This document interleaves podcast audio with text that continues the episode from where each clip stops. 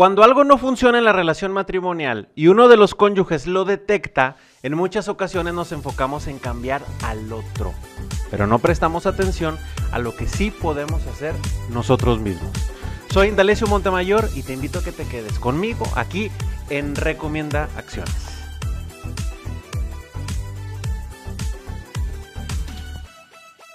Cuando hablamos de diferencias matrimoniales, por no decir peleas, ¿cómo cuentas la historia de eso que les está pasando cuando se lo quieres compartir a alguien?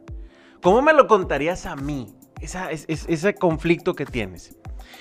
Si hablamos de un problema del manejo del dinero, muchas veces iniciamos, no me dejarás mentir, algunos de nosotros las podemos utilizar, frases como, es que él siempre, diría ella, o lo que pasa es que ella nunca, diría él.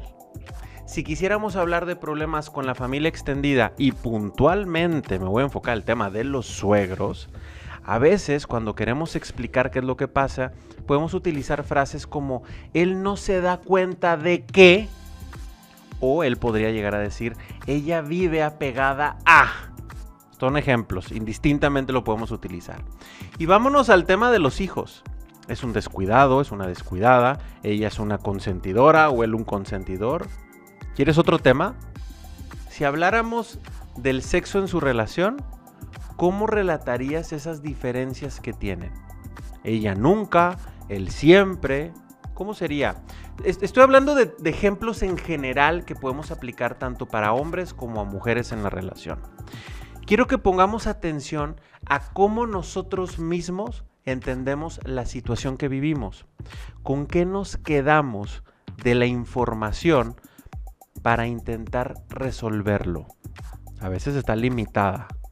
No quiero decirte con esto que tu cónyuge no tenga que ver con la situación de conflicto.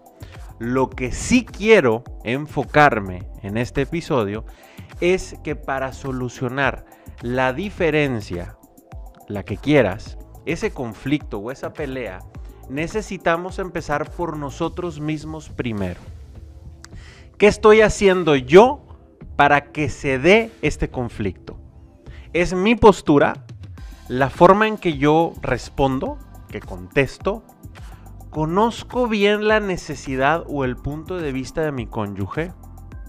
Y aguas con esta última pregunta, porque un enemigo para resolver un conflicto de la relación de pareja es la famosa frase de él seguramente piensa, o también usamos la de ella cree que, y a veces nos quedamos únicamente con lo que creemos nosotros que piensa nuestra pareja, pero la realidad es de que nunca lo preguntamos. Nos quedamos solamente en las interpretaciones. Quizá me vas a decir, es que ya lo he intentado, Indalecio, ya he hablado con él o con ella, pero es imposible, no, no hay manera, no hay manera. La pregunta es, ¿lo intentas siempre de la misma manera? Si eres del club de los cónyuges que dicen que ya han intentado muchas veces solucionar una diferencia con tu cónyuge, ¿en realidad lo has intentado de muchas formas diferentes o solo muchas veces de la misma manera. Y es una gran diferencia. Y quizá ahí podrás encontrar muchas alternativas para darle vuelta a esas diferencias que puedes llegar a tener. Por eso quiero dejarte las tres recomendaciones para este episodio que pueden ayudarte a resolver algunos conflictos matrimoniales. El número uno encuentra el lugar adecuado para hablar del tema. No puedes hablar de esa diferencia que tienes frente a mucha gente. No hables de esa diferencia en frente de tus hijos. No en un lugar donde se estén eh, pues, este, volteando la mirada para diferentes lugares, que se puedan distraer. No va a ayudar. Número dos, encuentra el momento adecuado. Nos vas a hablar de un tema estresante para los dos cuando acaban de vivir a lo mejor, van saliendo del trabajo o acaban de pasar una preocupación o están viviendo una situación complicada. Habla cuando estén en un momento en el que tú consideres que ambos están dispuestos a hablar.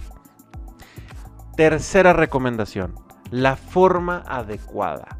evita gritos, los tonos de voz molestos que son para tu cónyuge. Tú lo sabes. Tú sabes los tonitos que no le gustan a tu pareja, a tu cónyuge.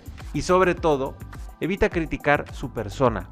Enfócate a los hechos y a lo que tú necesitas, no en describir cómo es él o cómo es ella. Espero que te eh, hayan servido estas recomendaciones, que sean de utilidad para tu día a día. Sé que este es un gran tema, pero estoy seguro que algunos de estos puntos van a ser de mucha utilidad. Te espero la próxima semana aquí en Recomendaciones, ya sea en Spotify, en Apple Podcast, en nuestro canal de YouTube o en nuestra transmisión en vivo en nuestros canales de Facebook o de Instagram. Que pases muy buen día.